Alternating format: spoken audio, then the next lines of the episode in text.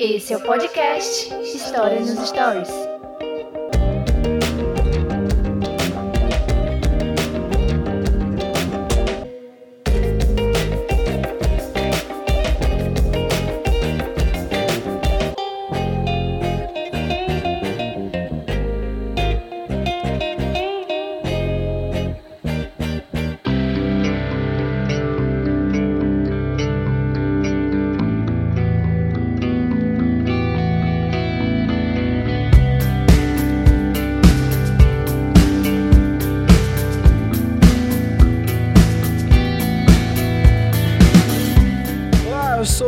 René e você está ouvindo o podcast História nos Stories. Seja bem-vindo e hoje vamos conversar sobre uma figura muito importante na história, muito interessante. Está começando uma série que a gente vai falar sobre reis e rainhas. Co- Começar a rainha top, que é Elizabeth I.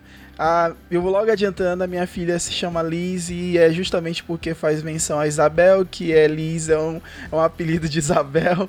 Então, Elizabeth I, a gente vai conversar, falar sobre essa figura histórica que foi importante para a história da Inglaterra, principalmente na, na pré-revolução inglesa. Ela foi importante também para estabelecer a Inglaterra como uma das principais potências econômicas marítimas naquele período.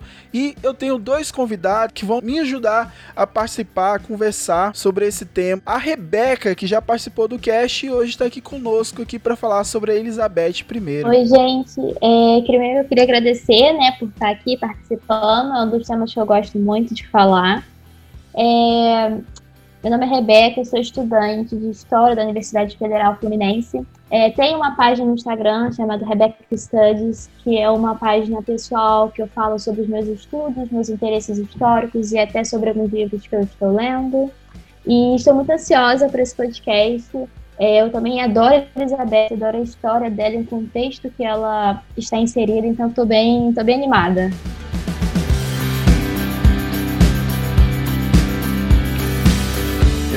Eu, eu, assim, eu confesso que ao ler a história da Elizabeth, assim, a gente tem, tem muita relação com, com o pai dela, com a questão da mãe dela, mas parece Dark, a série Dark.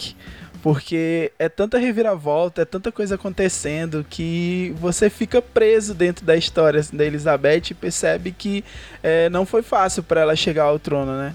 E o outro convidado, meu amigo Lucas, que participou do cast sobre o movimento tropicalista, um cast que foi bastante acessado, e a gente falou, teve um bate-papo bem interessante sobre o movimento, e hoje ele está participando conosco aqui sobre o cast sobre a rainha Elizabeth I. Fala, meus queridos, tudo bem de novo, né? Como eu falei, meu nome é Lucas, do Historiatopia, e eu fiquei mega feliz com o convite, assim, o, o último podcast foi uma delícia de ter gravado, a gente se divertiu pra caramba, então tô aqui para sempre que puder e quiserem, e já vou dizer, assim, que eu sou suspeito desse tema, que eu entrei na faculdade de História para estudar Inglaterra, assim, não foi o caminho que eu segui na minha carreira, mas o Lucas Calouro, o grande sonho dele era estudar, trabalhar e morar na Inglaterra, então, assim, tô mais do que contente com esse tema, É, tem muita coisa para falar, muita coisa pra gente dar risada juntos, e é interessante como é uma história que você falou, tem muita reviravolta, tem, não foi uma vida fácil a dela, é uma grande mulher. Fico muito feliz de estar aqui hoje. Muito bem, então eu vou te passar um, um canal do YouTube que, que tem um, assim, alguns tours sobre de Londres, Inglaterra. Eu aqui, minha esposa, a gente passa, Lucas, às vezes assistindo horas de tour sobre a Inglaterra. Eu acho que é um- uma coisa de historiador, assim, de, de amar, assim, a questão da cultura inglesa. Eu acho muito interessante, cara. Principalmente é, toda a questão de, assim, da Inglaterra na questão mesmo do campo. Assim, eu não gosto nem muito do meio urbano. Eu acho muito interessante, assim, a, a questão, assim, do campo, né?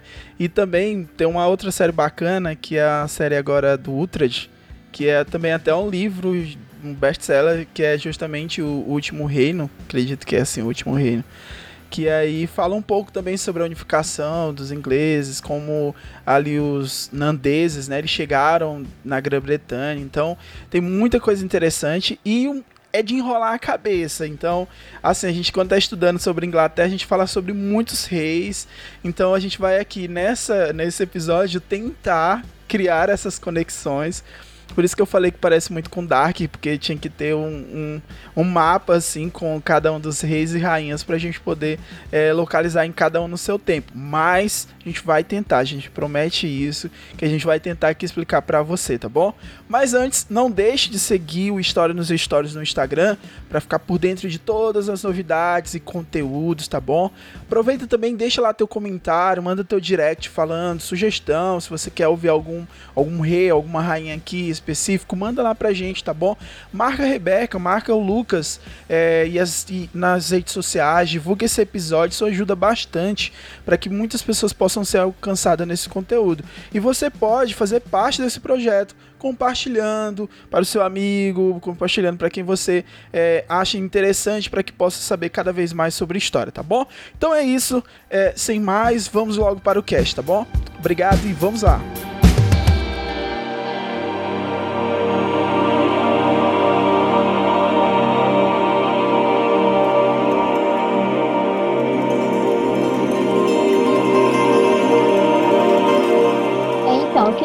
Falando.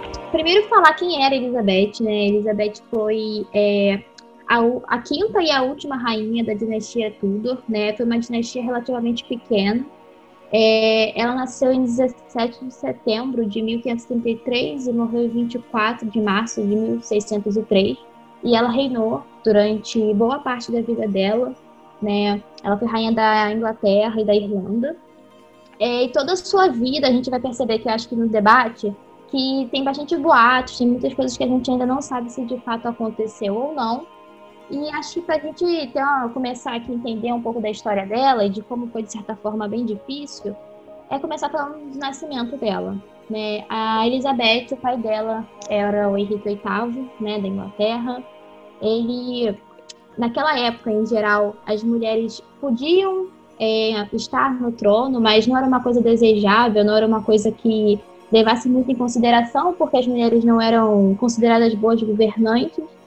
E, e aí o Henrique VIII era casado com a Catarina de Aragão, eles tinham uma filha, né, a Maria I, só que ele estava de uma certa forma desesperado, ele queria é, poder gerar um filho, poder gerar um príncipe Tudor, né, e nisso, ele, já naquela questão de precisar gerar um filho, porque ele já não era tão jovem assim, ele pensa em se separar da sua esposa e se casar com a Ana Bolena. A Ana Bolena ela já estava inserida no contexto da, da corte inglesa, porque ela era dama de companhia da Catarina, né?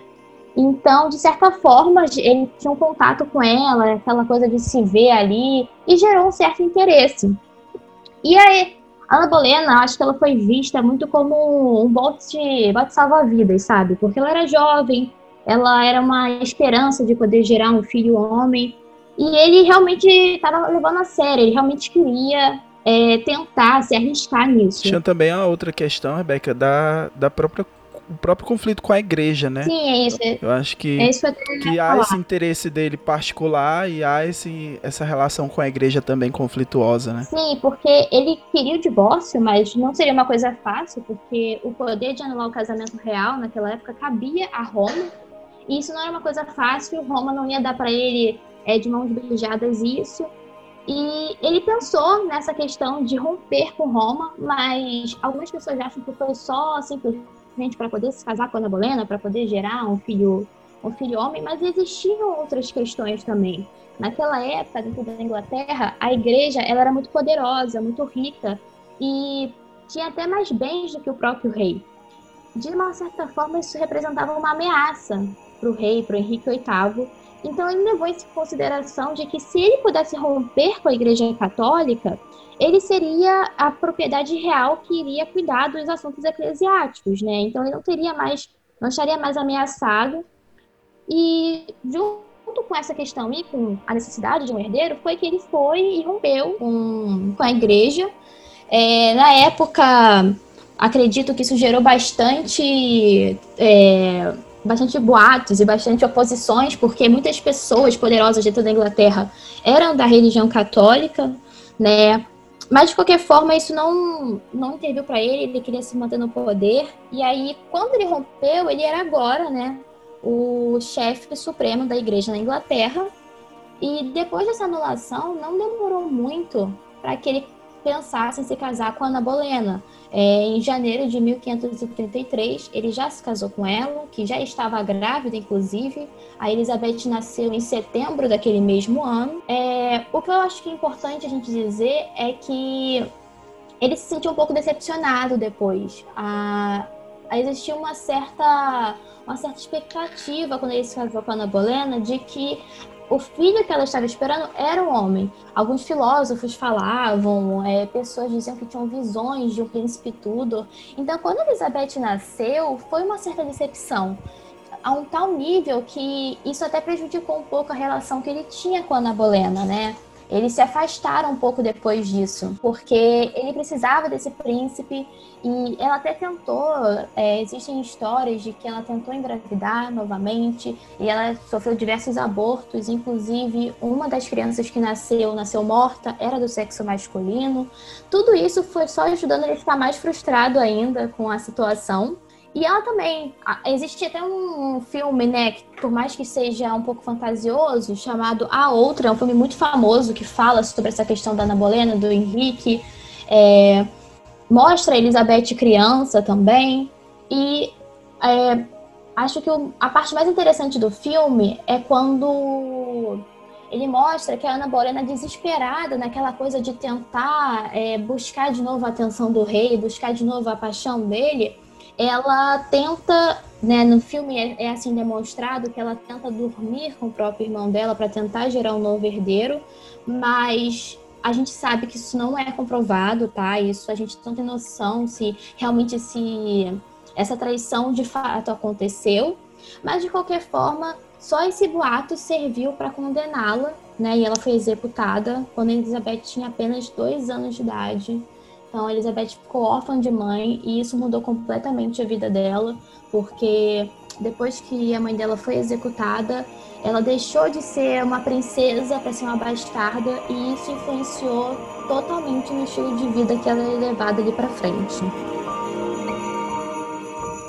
São várias coisas, né? É, eu não sei se a gente consegue colocar exatamente a palavra machismo de época pelo, uhum. pelos anacronismos, né? Mas sem dúvida era uma sociedade patriarcal, vamos dizer assim, né? É, eu acho que essa é a palavra, patriarcal, gente... porque justamente havia essa necessidade de linhagem real, que tinha que ser masculino, exatamente. Então, é, tomando esses cuidados, né, ao mesmo tempo que era uma mulher, então ela passou por vários problemas sociais por ser uma mulher, e tem um fator que você falou que eu acho muito. É uma coisa muito de época, assim, que acreditava-se que não gerar um filho homem era uma culpa, de alguma forma, da mulher, né? Sim, até porque, em muitos sentidos, a grande missão de uma rainha era gerar um filho homem, né? Até em outros lugares. É, e se ela não gerava, ela não era adequada, né? Isso. Ela não era boa o suficiente. Então ela foi. A Ana Bolena ela foi vista como uma mulher que foi a culpada pelo rompimento com a Igreja Católica, ainda por cima não cumpriu o dever dela de gerar um herdeiro que a Inglaterra precisava. Fazendo uma comparação de anos depois, em outro lugar, né? Quando a gente entra na, na, religião, na religião, quando a gente entra na dinastia da França, na Revolução Francesa, o grande, a grande discussão ali é que eles não conseguiam ter filhos, dizem que ele, que ele era estéreo, que tinha outros problemas ali em relação à uhum. atividade sexual, né? Mas culpava-se sempre a rainha, né? A rainha não consegue, seja, ou seduzir o marido ou gerar um filho homem, né? Então, de alguma forma, a culpa sempre cai em cima da mulher e a solução era quase que prática, do tipo, tá, se essa mulher não está resolvendo o problema, teremos outra mulher que resolva esse problema, né? Vamos procurar uma outra que gere o herdeiro. E é interessante como era isso, nenhum momento a culpa pode ser colocada no rei, né? É uma, é uma solução de época muito curiosa que hoje a gente sabe que o filho ser homem ou mulher não tem nada a ver com, com isso, tem a ver com genéticas, tem a ver com probabilidades.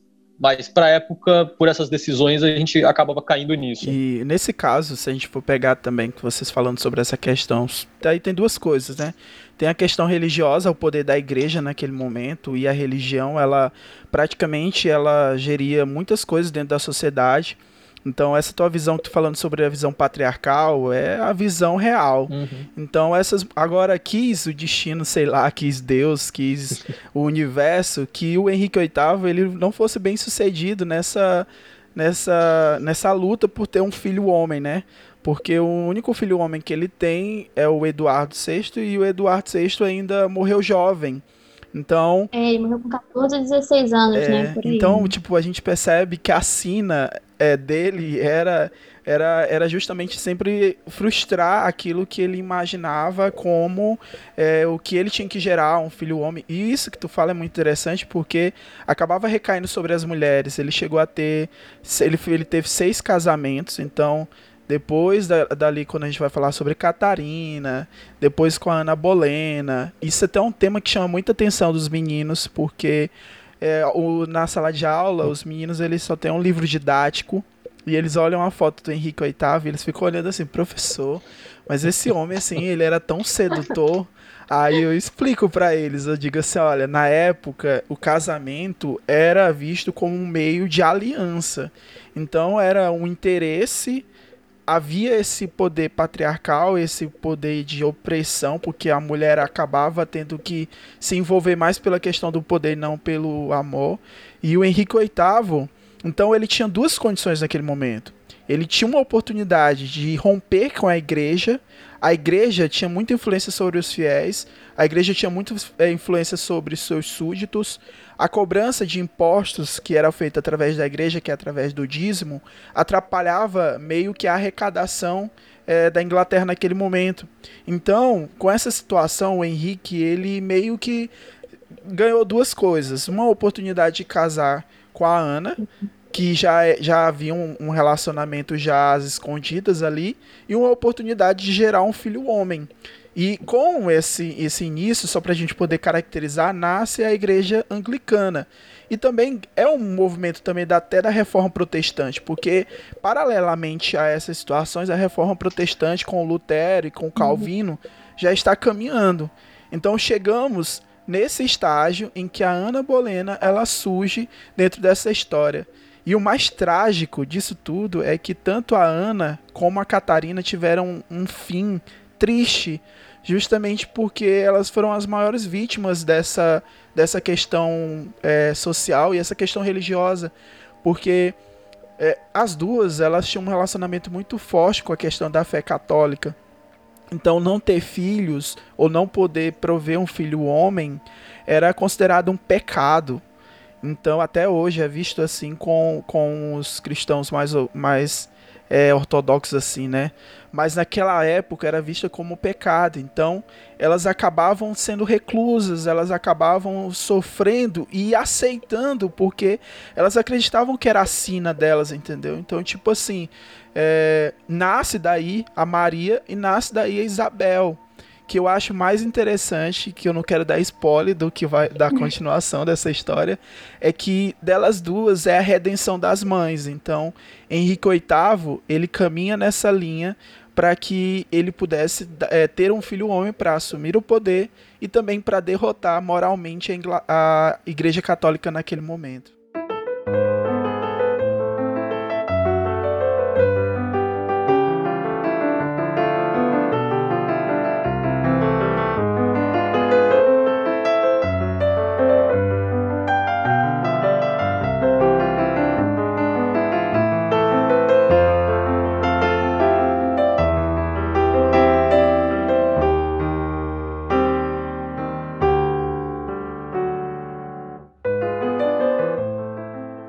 Dessa ideia de Henrique VIII de é, ter um filho homem e esse filho homem assumir o poder, ou seja, dessa linhagem real, a gente encontra na Inglaterra essas, duas, essas três situações. Eu tenho o Eduardo VI, que naquele momento ele vai ser essa terceira opção e a opção real. Eu tenho a Isabel, que é a Elizabeth, né? E tenho a Maria, que por, por questões é, da, mesmo de legitimidade, seriam elas que deveriam é, estar dentro dessa linha de sucessão, mas elas foram declaradas ilegítimas. Então, essa de, declarar o Henrique VIII, ele declara elas como ilegítimas ao subir ao trono.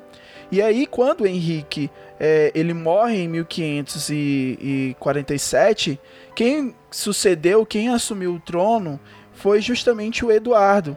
E aí ele vai reinar até 1553.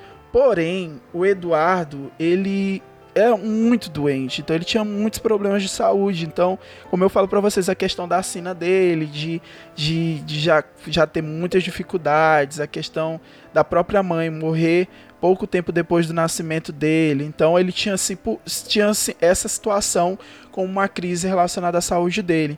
E para a Inglaterra daquele período era uma questão de uma centralização, porque se você tem um rei, se você tem uma figura central, você garante a paz dentro do reino. Então, assim, havia uma divisão porque havia um conflito muito grande em relação aos católicos e protestantes.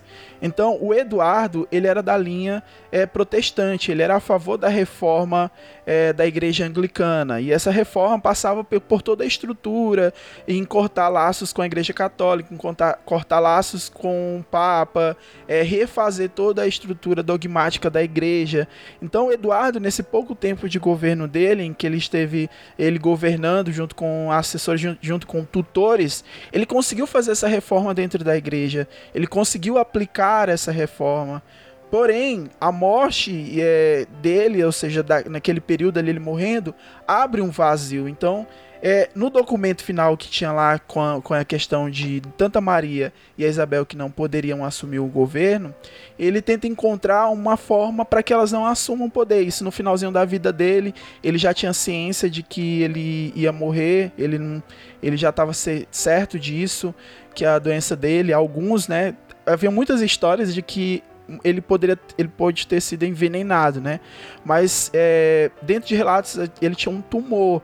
Então esse tumor ele foi ali cada vez mais sendo severo e foi sendo cada vez mais pesado para ele. Então naquele momento ele deveria decidir quem assumir o governo. Então é, a Elizabeth ela surge no meio justamente desse conflito. Ela era a terceira opção. Então você percebe que ela vai surgir quando a Maria assume o governo. Antes disso, o Eduardo ele coloca uma, uma prima dele para assumir uma, como uma tentativa e dizem que até o Eduardo na verdade ele não estava nem por trás disso, mas era era assim um, o Seymour que era um cara que era tutor dele, que era tio dele. Então, quando ele ele passa para uma prima dele, ela não fica, ela fica no governo de nove dias, se eu não me engano. E no caso, a Maria assume. E aí, quando a uhum. Maria assume, ela é católica. Então, há novamente dentro da Inglaterra justamente a volta da questão da religião. Então, a Maria assume o governo. E aí, durante o governo dele, ela desfaz tudo que o Eduardo tinha é, elaborado como reforma dentro da igreja anglicana.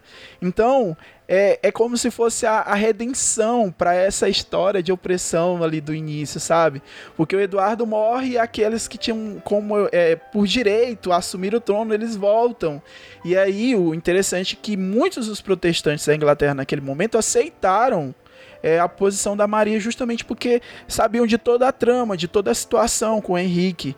E aí a Maria, ela assumiu o poder e ela chega no final do seu reinado com uma, é, ela morre e aí quem assume é a Isabel. Então a Isabel ela assume nesse cenário ela assume bem jovenzinha, bem novinha. Ela teve um tempo também que ela tentou assumir, ela teve um período que era para, ela tinha muita influência dentro do governo.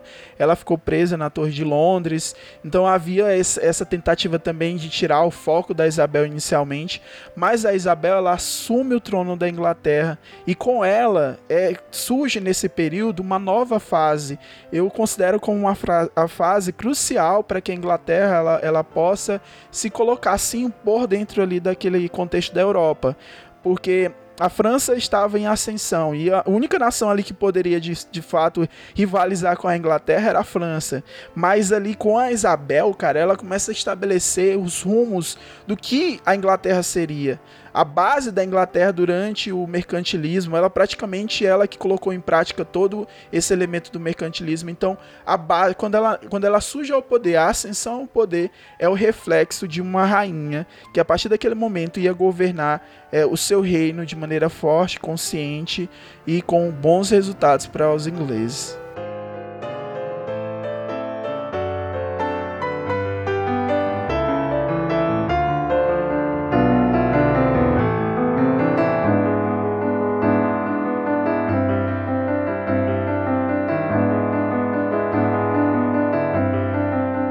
Então, para falar da rainha como um todo e do reinado, a gente entra muito no contexto da época, né?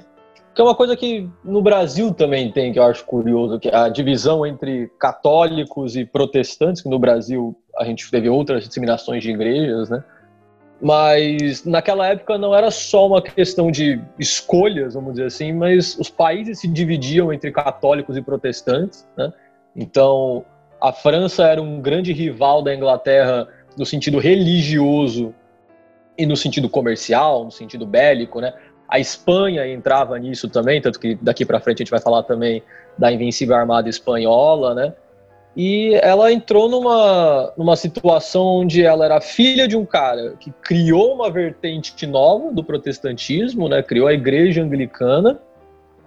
E só que dentro da Inglaterra existiam católicos, né? E toda todo o Reino Unido ali existiam católicos que faziam pressão e eu acho que ela tem um diferencial muito interessante onde a gente vê quadros e representações e, e vestes dela, onde ela era claramente protestante, ela nunca titubeou nisso, mas ela usava crucifixos, usava outros símbolos e simbologias que são do catolicismo, né?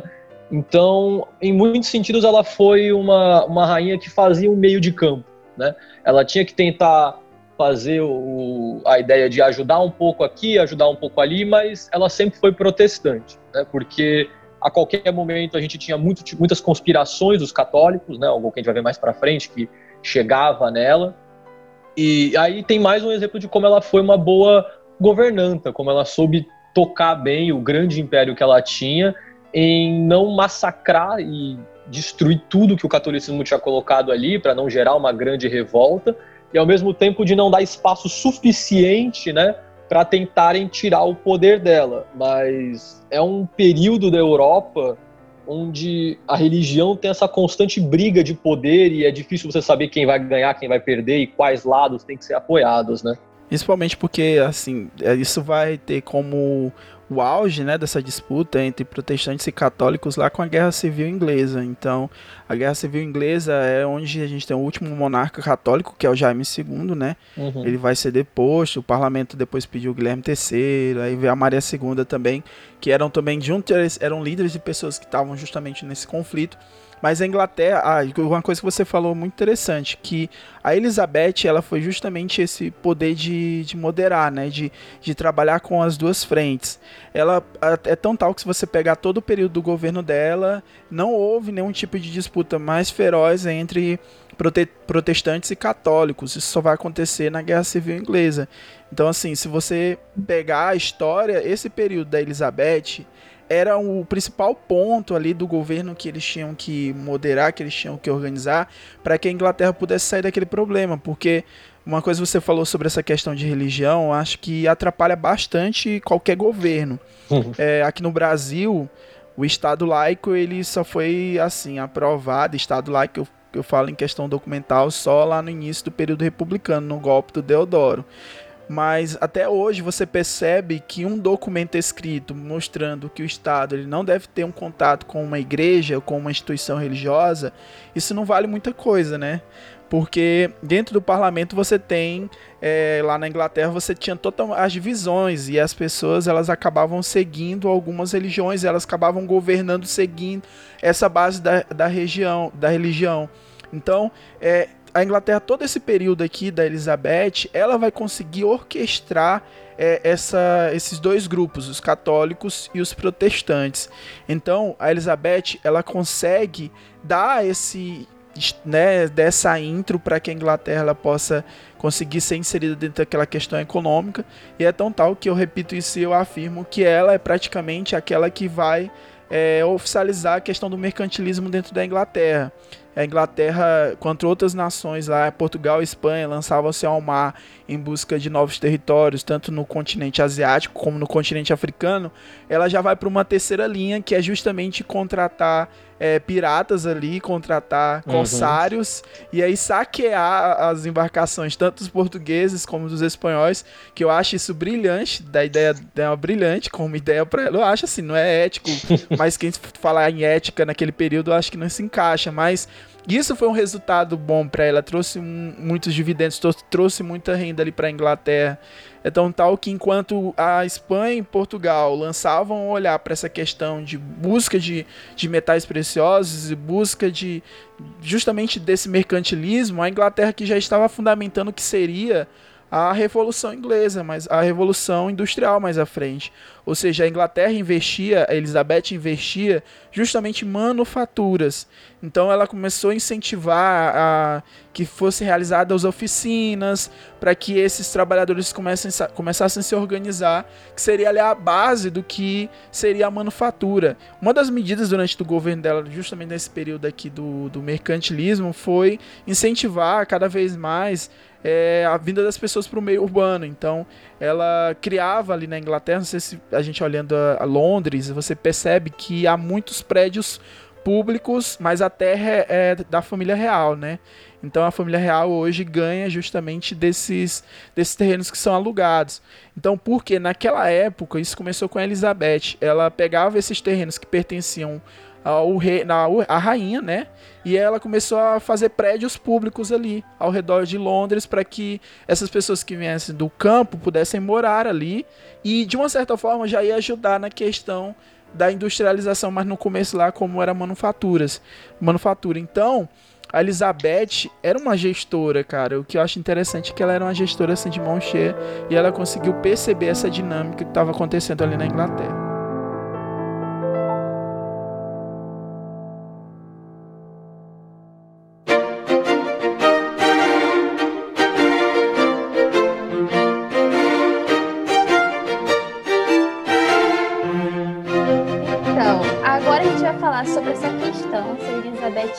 Era mesmo a Rainha Virgem, como ela é conhecida, né, popularmente, é, acho que o mais sensato para a gente começar a falar é que hum. a gente, na verdade, não sabe, né? São boatos é. que existem, mas assim, se aconteceu algo, se não aconteceu, de fato a gente não tem como comprovar. Gente, e outra coisa, a Rebeca é muito evasivo da, da parte das pessoas querendo saber se a mulher é, é ou não é É, é porque uma... tem tudo uma questão, na verdade, é porque é além de dela ser ou não ser, foi uma propaganda política que ela fez, né? É, de uma certa forma, eu acho, acho que foi até uma jogada muito interessante, porque algumas mulheres, na verdade, elas são muito julgadas é, exatamente porque elas se deitaram com alguns homens ou porque elas tiveram filhos. É, a gente tem várias histórias dessa. Então eu acho que ela viu, principalmente na infância dela, isso que alguns historiadores acreditam, que como ela viu o que aconteceu com a mãe dela, com, com as madrastas que ela teve depois, tudo isso ajudou com que ela tivesse uma aversão ao casamento e até um certo medo, porque ela via que como as mulheres eram vistas de forma frágil, né, por se casar, por ter filhos e afins, ela não queria é, estar nesse meio, ela não queria sofrer o que essas mulheres sofreram, né? No entanto, que dizem que desde os oito anos ela dizia que ela não iria se casar. Então é bem interessante isso. Mas é, o, que eu, o que eu queria falar aqui, o que eu até separei para falar, é, porque ela teve muitos casos, muitos homens estiveram envolvidos é, em um relacionamento meio que romântico com ela. Mas alguns foram bem vamos polêmicos. Lá, esses casos. Bem polêmicos. Hum, vamos lá, polêmica, vamos Eu lá. Separei pelo menos o primeiro caso, que, que tem, né, que ela se apaixonou, provavelmente, e o caso mais famoso, que é o que é representado sempre em filmes, enfim. É... Então tá, a primeira coisa que, antes de tudo, que eu quero dizer também, é que as rainhas, naquela época, elas são vistas com, como pessoas que têm apetites sexuais muito, muito fortes. Então, as mulheres, em geral, eram vistas dessa forma. Então, como a mulher era vista assim, e como a Elizabeth não se envolvia né, publicamente com algum homem, as pessoas acreditavam é, que ela tinha algumas relações secretas. Inclusive, né, como o Lucas falou daquela questão da religião, muitos católicos inventavam algumas coisas de que ela era imunda, cheia de luxúria, para poder incentivar uma visão negativa dela, né? Mas vamos lá, os casos, os casos que eu separei. Primeiro é desse Thomas Seymour, que tem, né? Que ele tinha 30 e poucos anos quando ele conheceu a Elizabeth. A Elizabeth tinha 14 anos. E esse caso se tornou bem popular, bem famoso, porque ele visitava os aposentos dela pela manhã, diziam que eles ficavam ele ficava na cama brincando com ela e que é, eles foram vistos muitas vezes a sós. Então isso gerou um grande escândalo, principalmente porque ela era bem nova, de certa forma, e tinha que, como ela não era casada, ela tinha que ser vista, tinha que manter uma imagem pura e todas aquelas coisas que a gente já sabe da mulher, né, naqueles séculos. E aí esse, esse, esse caso ficou muito famoso porque ocorreram rumores de que ela tinha ficado grávida desse homem. E a própria Elizabeth negou inúmeras vezes, porque fizeram questionamentos a ela, ela foi interrogada e ela jurou que ela era virgem, que nada de profano aconteceu. É, de certa forma, as pessoas acreditam que de fato nada aconteceu e que essa, essa história de que ela teria ficado grávida é mentira, já que não existem provas é, concretas sobre isso, mas é, os historiadores acreditam que ela possa ter sim se apaixonado por ele, porque ele era visto como um homem carismático, encantador, e como ela era uma adolescente, é possível que ela tenha alimentado uma paixão por ele sim. É, então esse foi o primeiro caso né, de envolvimento que ela teve. Mas o caso mais famoso, e que é o que é retratado em filmes, né? É o do Robert Dulling, né? Que eles eram amigos desde a infância. E ele é conhecido como o futuro, na verdade, como o favorito dela, quando ela vira rainha de fato. É... O que acontece? Esse homem, ele era casado e a esposa dele tinha uma doença. Algumas pessoas acham que ela tinha câncer. E ela ficava em casa constantemente, ela não podia sair por causa dessa doença criança, e mesmo assim ele não ficava com ela, ele não cuidava dela. Ele decidiu ficar na corte da rainha para poder servir a rainha de forma adequada e quando ela precisasse. Tudo isso, claro, só ajudou a gerar mais rumores ainda sobre o relacionamento deles, né? Mas Elizabeth não se importava muito é, com esses boatos. Inclusive, as pessoas acham que ela não se importava porque ela realmente amava ele. É, porque eles tinham uma ligação desde pequenos e ele sempre esteve ao lado dela de certa forma. É, tudo começou um pouco a, a virar mais, mais famoso esse caso porque a esposa dele faleceu, né? Ela caiu da escada e quebrou o pescoço. Nossa, que trágico. E algumas pessoas. Novela foi, mexicana. tem até algumas imagens sobre É, é pesado. E aí algumas pessoas achavam que ele encomendou a morte dela ou que a própria rainha tinha encomendado a morte dela para que eles pudessem ficar juntos e pudessem se casar. E aí o conselho dela ficou bem preocupado, porque eles não queriam que eles se casassem, porque ele não era uma pessoa adequada para ela. Eles precisavam de alguém é, mais forte, de um casamento favorável para poder consolidar a posição da Inglaterra na Europa e ter um herdeiro adequado também para poder sucedê-la. De qualquer forma, o que de fato aconteceu é que ela não quis se casar com ele e ele se casou depois com outra pessoa e tudo isso ajudou a, a um pouco a acalmar os ânimos e as pessoas é, pararem de falar de certa forma do relacionamento deles, né? Mas eu falei desses dois casos bem brevemente, por a gente também não entrar muito em, em assuntos fica muito extenso.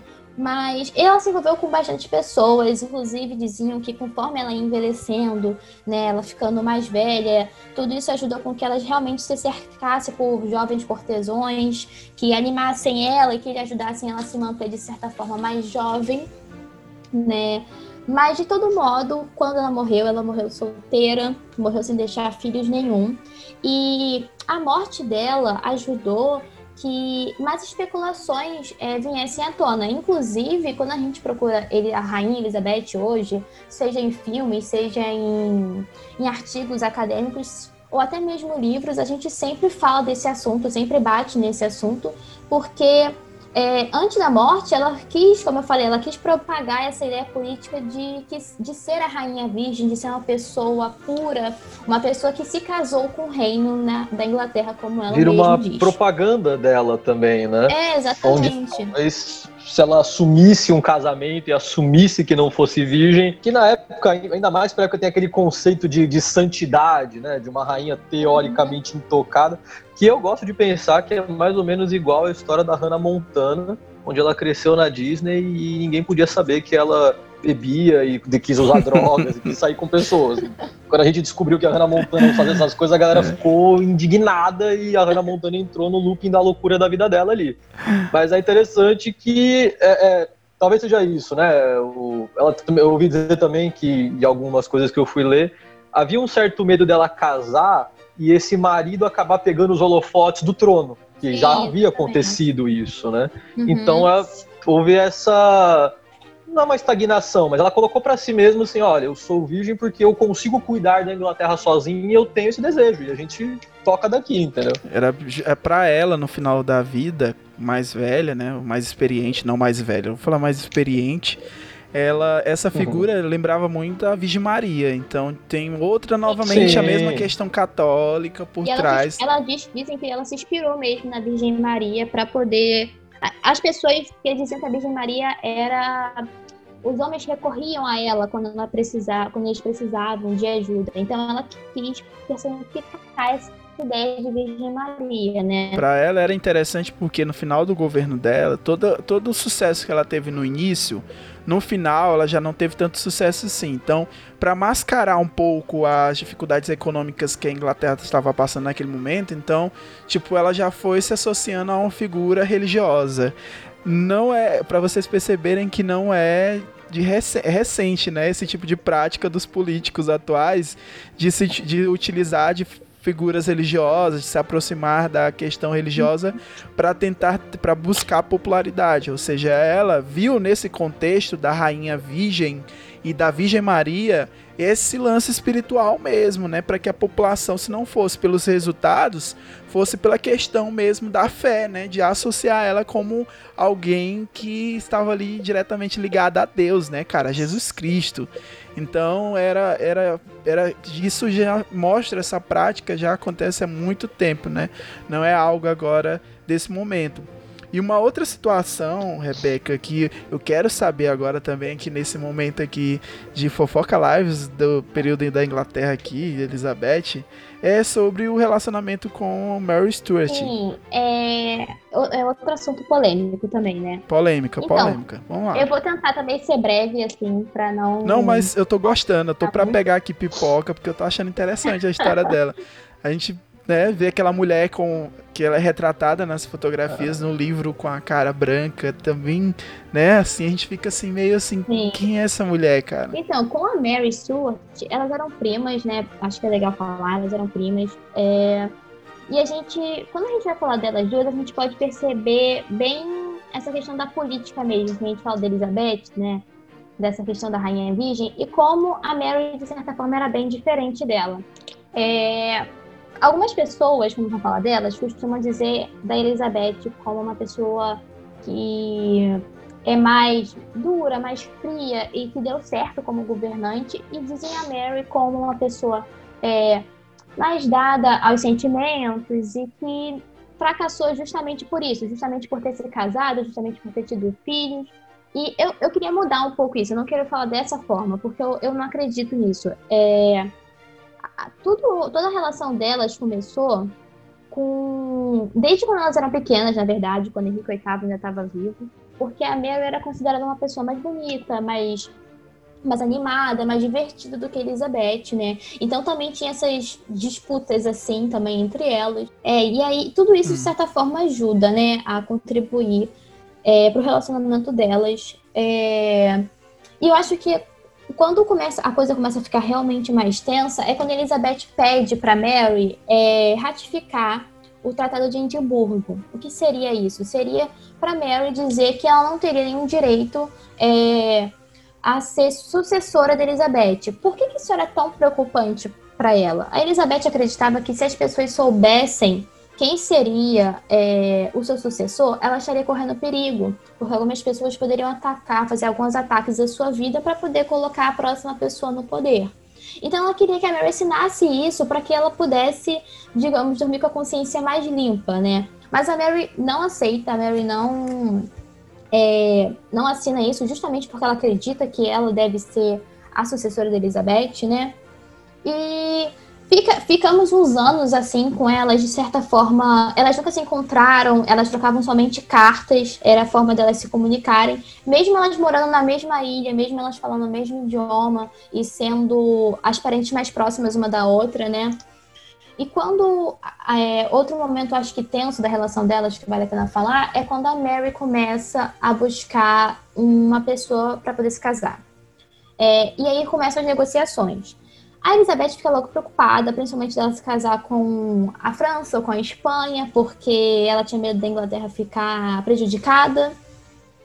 E aí é quando ela sugere que o Robert Dullen, que é aquele cara que ela tem, que existem os boatos de que ela teve um relacionamento, se case com a Mary, né? Ela inclusive escreve uma carta falando que se ela fosse se casar, se ela fosse apta ao casamento, ela se casaria com ele. A Mary, de certa forma, até leva em consideração a carta da prima, mas logo ela percebe que se ela se casar com esse homem, a Elizabeth vai poder saber tudo o que acontece, é, os seus pensamentos, as suas ações, e ela rejeita esse é, o Robert Dudley, né, que foi sugerido pela Elizabeth. E ela trata logo de se casar bem rápido com, com outro Lord, Lord Dudley, que é até nome parecido, até confundo às vezes um pouco. É, e esse casamento que ela teve com ele gerou o herdeiro, que foi o Jaime, né? E ela dizia que o filho dela tinha direitos legais a ser o rei da Escócia e da Inglaterra. Inclusive, eu acho que é interessante falar que a Mary, ela tentava ter uma relação amigável com Elizabeth, no entanto que ela escolheu, é, pediu para que Elizabeth fosse a madrinha do filho dela, e eu acho que até a Mary se esforçava um pouco mais para ter uma relação amigável, mas a Elizabeth não dava muita chance para ela.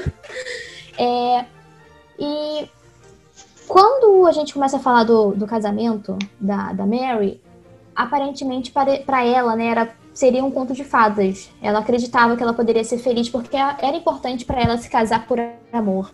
Só que ela logo percebe algumas dificuldades. O marido dela não corresponde à posição que ele tem ele quer ser o, o sucessor dela caso ela morra. A Mary não aceita esse tipo de coisa. E eles começam a ter bastante, bastante é, discussões, principalmente porque ele acha que ela não ouve os conselhos dele. E tudo isso começa a servir uma, muitas intrigas, até que o marido dela é assassinado. E as pessoas começam a culpá-la justamente porque eles estavam discutindo muito e porque é, o conselho dela acreditava que ela queria se casar com outro homem é, tudo isso eu acho que é a partir daí que começa a queda dela, porque ela.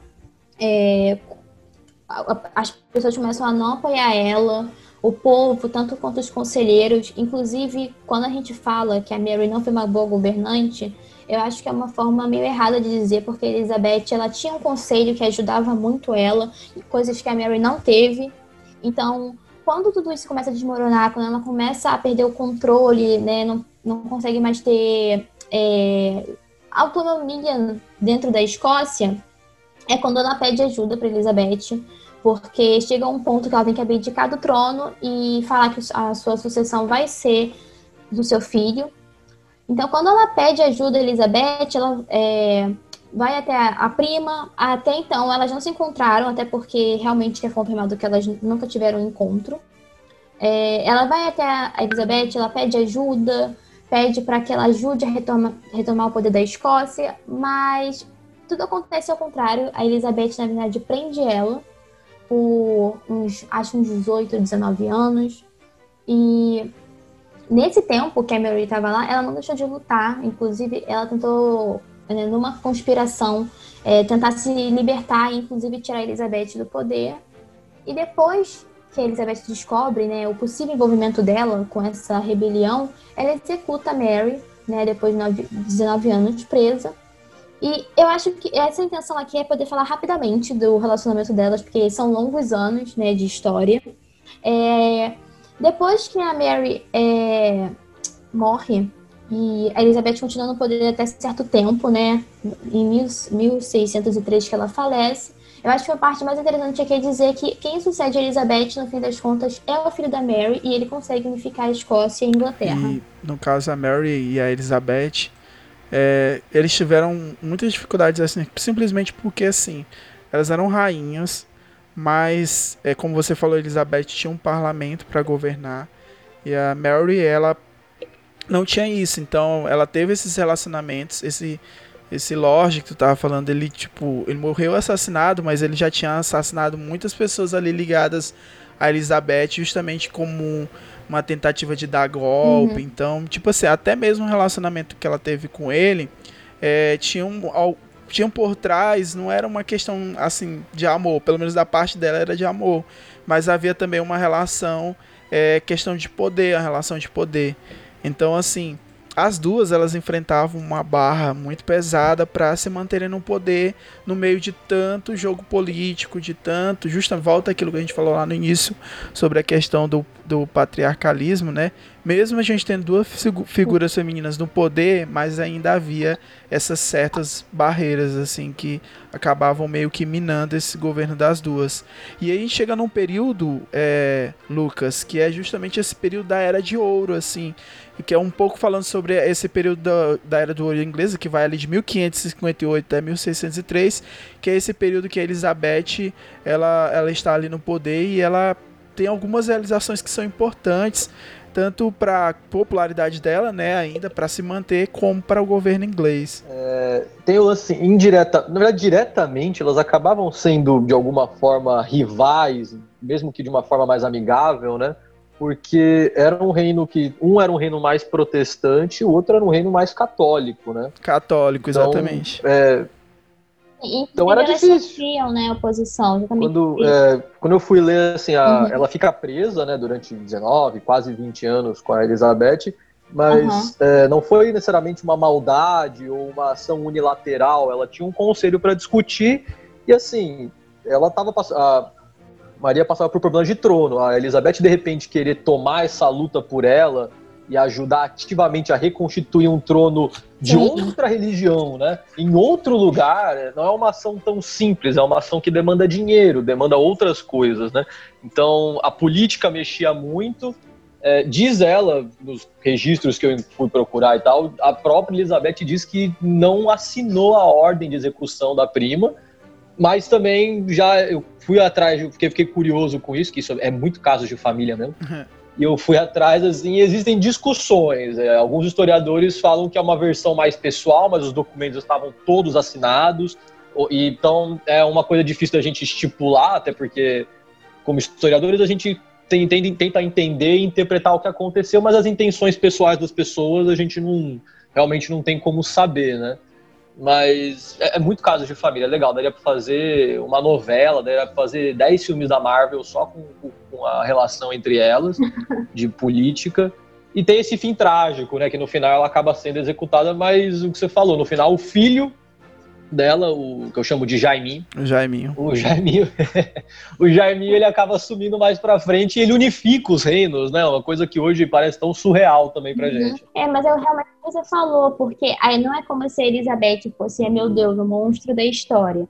É porque realmente, como uma mulher, né, que já tem dificuldade de se manter no poder, fora que é o que você falou, pra é, recuperar um outro reino de, de uma rainha católica, isso leva é, dinheiro, isso leva tempo, pessoas poderiam morrer. Fora que ela poderia, a própria, sair do poder, né? Elizabeth podia muito bem é, as pessoas serem contra ela e ela poderia própria se prejudicar. Então, assim, não era uma decisão fácil mesmo. É, existem algumas versões de que ela até se sentiu é, mal depois da execução da prima, que ela, é, durante a noite, ela até chamava o nome da Mary, essas coisas.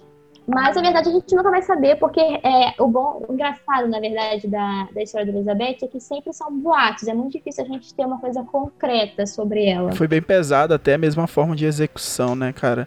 Tipo, ela foi forçada a se despir, ela ficou sem roupas lá e, e teve até esse momento que tá ligado também essa questão espiritual, que ela ficou ajoelhada sobre uma almofada e aí ela começou a rezar em latim. E, e os relatos, ela é que ela nem chegou a terminar a oração dela e já o carrasco já foi executando lá, já foi fazendo o trabalho dele. E aí você percebe que até nisso se cria também essa história de martyring, né? Que é a questão da igreja mesmo. Há muito essa figura. Por isso que se constrói essa, essa imagem sobre a Mary justamente de uma pessoa que foi perseguida por um, um governo autoritário da Elizabeth. A Elizabeth, nessa situação, ela deixou um pouco a imagem dela meio assim manchada naquela época, porque se percebia assim que, que ela, em certos momentos, quando ela não conseguia ter aquilo que ela queria, ela executava toda uma trama para forçar todos os personagens a seguir o curso da história que ela desejava, o final da história que ela desejava. E aí foi há essa, esse relato que é bem é, pesado também, esse período assim de de tanto os enforcamentos como a decapitação né, que aconteciam. E chegamos a esse período da Era do Ouro, né, que é essa Era de Ouro inglesa, que é de 1558 a 1603, que é o reinado da Elizabeth. É, o reinado, assim, em si durou 44 anos, né? E aí é um período de progresso, há uma consolidação da própria igreja anglicana, é, houve também muitas vitórias militares durante esse período. E aí foi um momento assim bem relevante para a história da Inglaterra, por isso que é chamado de Era de Ouro, né? É o período onde a Inglaterra vai se destacar. E aí é o período também do William Shakespeare, que ele faz várias novelas, vários textos, peças retratando é, toda a sociedade da época, justamente falando sobre questão ali junto da questão de dramas e comédias. Há, muitos, há outros escritores também naquele período, como o Ben Jonson também, que é um escritor muito importante, que vai retratar a sociedade inglesa, a questão das relações comerciais inglesas que existiam naquele período.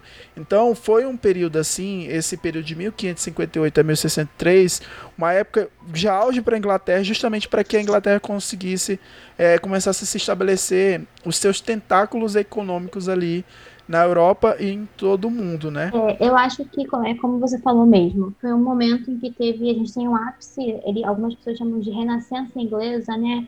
Que a gente tem a literatura, tem a poesia. Exato. É quando a gente vê as obras de Shakespeare, né, ficando muito famosas, principalmente porque ele rompe um pouco com o estilo que a Inglaterra está acostumada. É, a gente tem essa questão do, do protecionismo também, que é, com a Elizabeth é estabelecido ele também é defendido inúmeras vezes, mas isso não impede que ainda tenham é, conflitos com a religião católica. Mas eu acho que, de certa forma, ter uma rainha protestante foi muito importante para a consolidação é, do protecionismo. É, além disso, a gente tem um momento que as pessoas chamam de é, período do ouro, né? Essa, esse nome assim, porque é associado a um grande orgulho nacional que as pessoas tinham, porque foi um momento de expansão e exploração do exterior, em que teve o triunfo sobre Exatamente. o Império Espanhol, né? Naquela época tinha bastante rivalidade Inglaterra e Espanha por causa é, da questão marítima mesmo, uhum. dos navios, e porque também a Espanha tinha conquistado algumas terras aqui na América, né?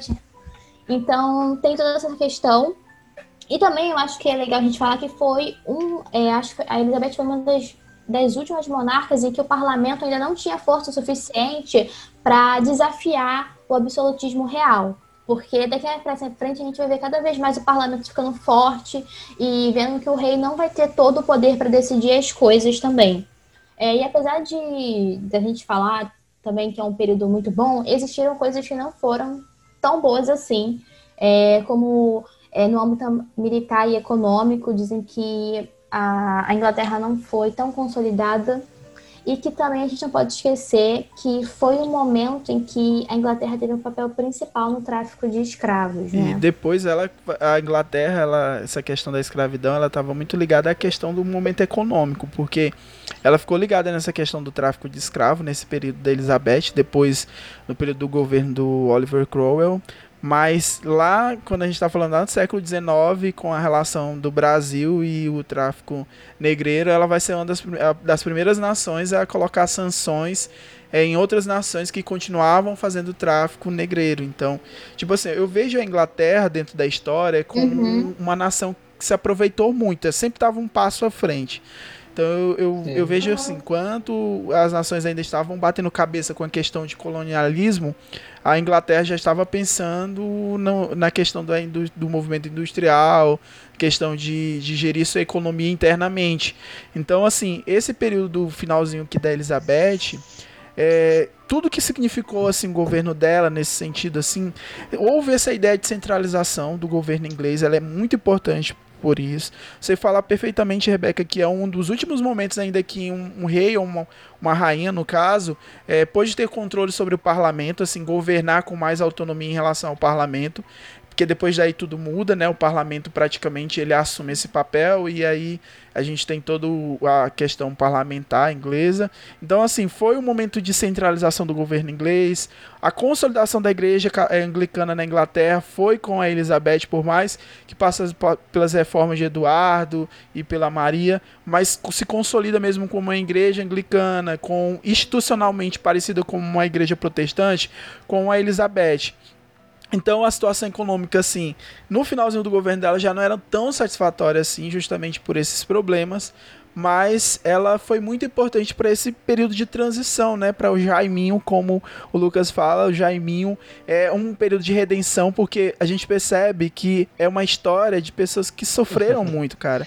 E assim, se a gente pode caracterizar é. assim como um sofrimento, né, ser de uma família nobre, mas era muito jogo político, cara. E no final houve mais uma redenção mas não por muito tempo, porque depois eu acho que em um outro episódio a gente vai perceber que o Jaime não teve também um, um destino e, assim tão lindo e maravilhoso, né? E a gente fala do, do tráfico de escravos e de, de todo o comércio marítimo, né?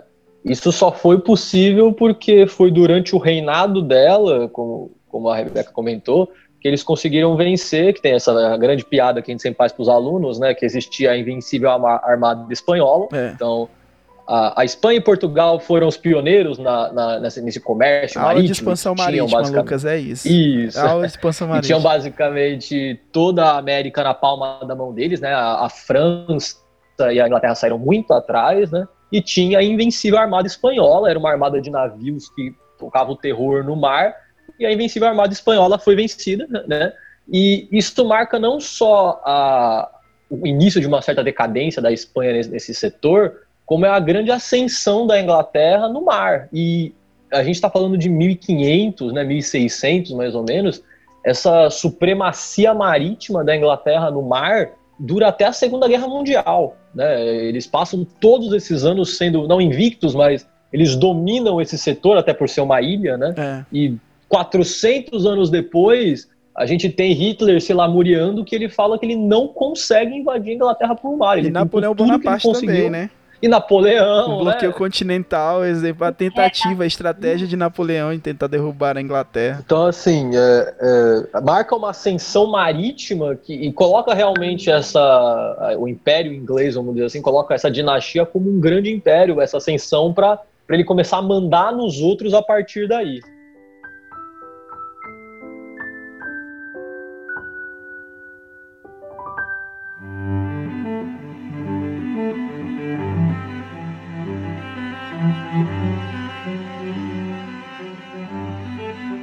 Então, as recomendações que eu separei aqui, a primeira é o filme A Outra.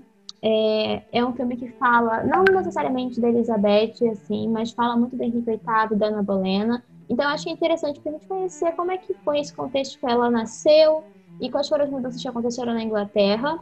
É, se eu não me engano, ele tem na Amazon Prime, então ah, tem como assistir.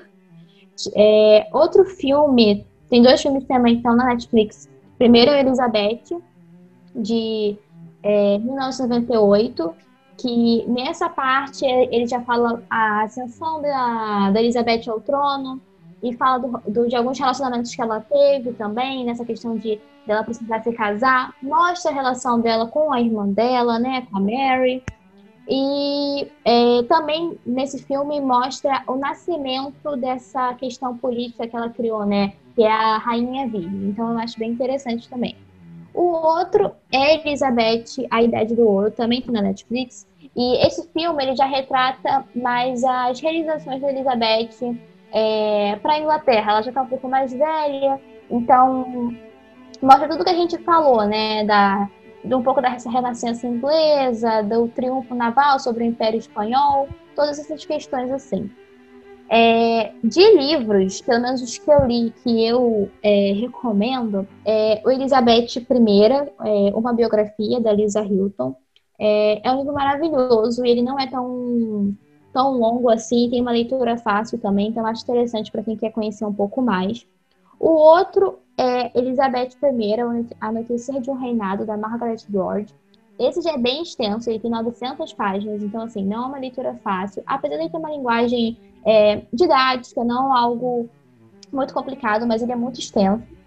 Em relação aos sites, assim, vou ser bem sincera, eu gosto muito desse assunto. E encontrar informações é, que não sejam assim, porque a gente sabe que filme, série, essas coisas, acaba sendo um pouco romantizado, foge um pouco do que de fato aconteceu. É, porque precisa ter uma, uma emoção a mais também, né? A gente não pode negar isso.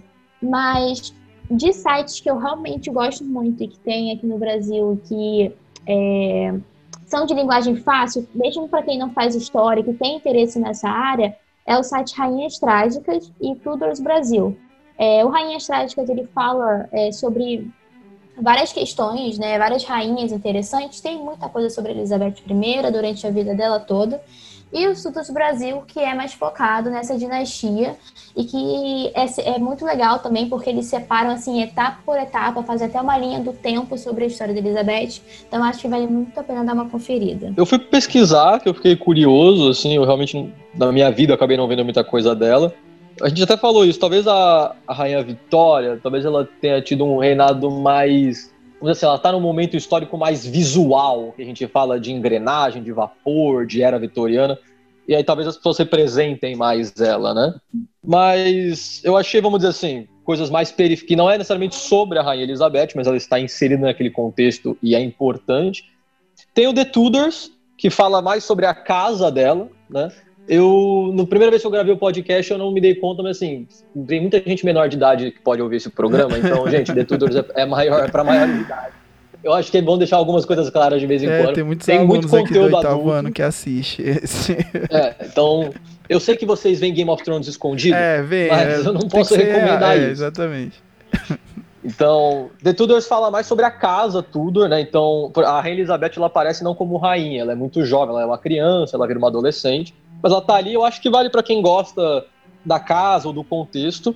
E teve um achado, não fui, não foi nem eu que lembrei, foi a minha namorada que me deu de presente. E aí vamos falar de quadrinho um pouco mais diferente, que tem uma saga maravilhosa da Marvel que chama Marvel 1602, que na verdade é exatamente isso, são os personagens da Marvel nesse universo, nesse tempo do 1602. Então, e é legal você tentar descobrir conforme você vai lendo o quadrinho, como esses personagens, como o Homem-Aranha é num universo desse, dessa época, como que é o Homem de Ferro, como são os personagens.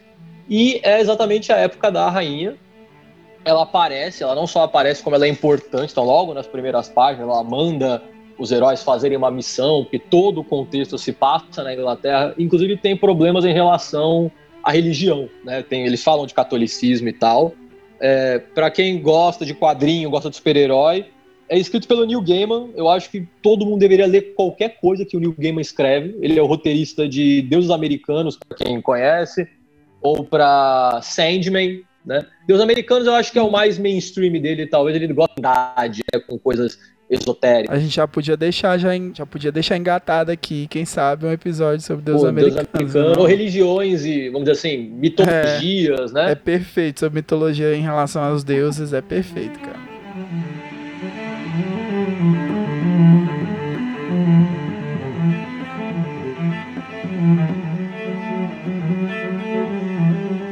É isso, pessoal. Confesso que, como eu tava falando em off aqui pros meninos, eu assisti poucos filmes sobre Elizabeth. Se eu assisti, eu não lembro, assim. E para esse cast eu tentei é, ficar mais fixo na questão mesmo histórica. Assim, eu tentei me desvincular para não criar uma memória relacionada a filmes e também não confundir um pouco com os fatos reais.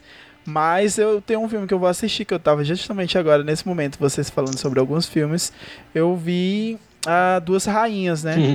que justamente fala Nossa, sobre essa. Nossa, como esqueci desse? Esse é maravilhoso também. E aí é eu já vi aqui, agora eu tava vendo aqui um telecine, eu vou assistir. Tem a Margot Robbie, e aí eu vou assistir, muito bom. Então eu já deixei guardado aqui já, já é uma, já é uma indicação para você, uma indicação minha que eu vou assistir hoje. Então, para justamente saber um pouquinho, trabalhar com essa questão cinematográfica sobre a Elizabeth. Tá, gente? Galera, é isso. Eu acredito que foi um cast muito especial. É, a gente conseguiu estrear da melhor maneira uhum. possível. Uhum. Vai, já, você já tá ouvindo ele. Eu vou editar. Já, você já tá ouvindo, já tá editado, mas Nas minhas edições eu, eu fico assim, às vezes, ouvindo várias vezes, porque eu acho super interessante. E esse cast então tá maravilhoso. Eu agradeço por você ter ouvido até aqui. E quero agradecer essas duas pessoas maravilhosas que participaram que tem me ajudado bastante no cast. O cast não é meu. História nos Stories, podcast não é meu, cara. Ele é justamente ele é colaborativo. Ele é, é justamente pessoas que amam história. E é tão bom, cara, tão interessante que um hobby que era meu de ouvir muitos podcasts, hoje eu posso fazer um podcast de qualidade com pessoas que têm conteúdo. E só tem esse conteúdo porque tem um convidado como vocês. Então eu quero agradecer, Rebeca, pela participação. Fico muito feliz mesmo pela, pela indicação do tema. E eu vejo que é o começo de uma grande história aí de podcasts que a gente pode realizar, Rebeca. Muito obrigado. Ah, eu que agradeço, de verdade. É, eu, a primeira podcast que eu gravei foi com você, foi o Movimento Feminista. E poder estar aqui de novo falando né, mais uma vez de um assunto que eu adoro, cara, me faz muito feliz de verdade. Principalmente por a gente poder, é, poder espalhar o conhecimento, né? Para os seus alunos e para quem mais estiver ouvindo. É muito gratificante, de verdade. E o Lucas, é, o, eu, o, Lucas ele tem muita paciência, porque os, as pessoas não sabem dos bastidores, Lucas. O Lucas, ah, mas da, é um da prazer. questão da tua paciência. Cara, é, eu acho que é muito o que você mas falou. Mas muito obrigado. Cara, é, faz uns anos já que eu escuto podcast e foi inacreditável poder participar de um, né? Eu escutar a vida inteira e poder entrar em um, ainda mais fazendo algo que eu gosto de, de falar com historiadores. Eu adoro fazer, podem me chamar para todos. A gente falou também por fundo, quiser gravar um Histórias de Faculdade, parte 3, 4, 5. Sim, é, pois é, parte 2, é, vai ter a parte 2. A gente tem muita besteira para falar. A Rebeca tá em qual período?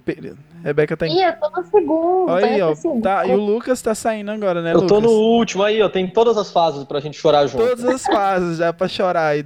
Agora só complicado porque a gente deixa um pouco apreensiva a Rebeca, né? Porque a gente conta, Lucas, assim, que. Aí deixa a menina, deixa um pouco assim, uma imagem assim, não, Rebeca, é perfeito, calma, é ótimo, é tranquilo né? Monografia é tranquilo, tem fonte, é, você vai um encontrar jeito. tudo. É, o orientador é um amor, os orientadores, eles não mandam você refazer milhares de vezes, mas enfim, isso é para um outro cast. Eu adorei, inclusive quero ver de gravar uma série da, sobre a série das mulheres que eu gravo no História Topia, a Rainha Elizabeth com certeza tem o seu lugar garantido lá logo. Exatamente, gente. É isso, pessoal, muito obrigado, você que ouviu até aqui, que você compartilhe também é, o História nos Stories, manda aí pro seu amigo, você que está estudando aí nesse período aí de aulas remotas, envia pro teu amiguinho lá, ó, esse cast aqui interessante. Quero agradecer também aqui, aproveitar o espaço, agradecer aos meus alunos pelo feedback, principalmente meus alunos do terceiro ano do Colégio Magister que gostaram muito do, do da, de todos esses episódios agora nessa, nessa nova etapa. Principalmente Rebeca do Movimento Feminista. Tive uma aluna que agradeceu, ficou feliz, Ai, feliz, porque ela se identificou muito com a fala de vocês, que ela sentia muito a necessidade de ouvir pessoas que é, tinham um posicionamento, um posicionamento claro e ela ficou feliz e com uhum. certeza vai ajudar ela na redação. Então faça isso, gente. Compartilhem. Procurem os meninos, o Lucas, a Rebeca, que eles, têm, eles podem ajudar bastante, tá bom? É isso, muito obrigado e até o próximo.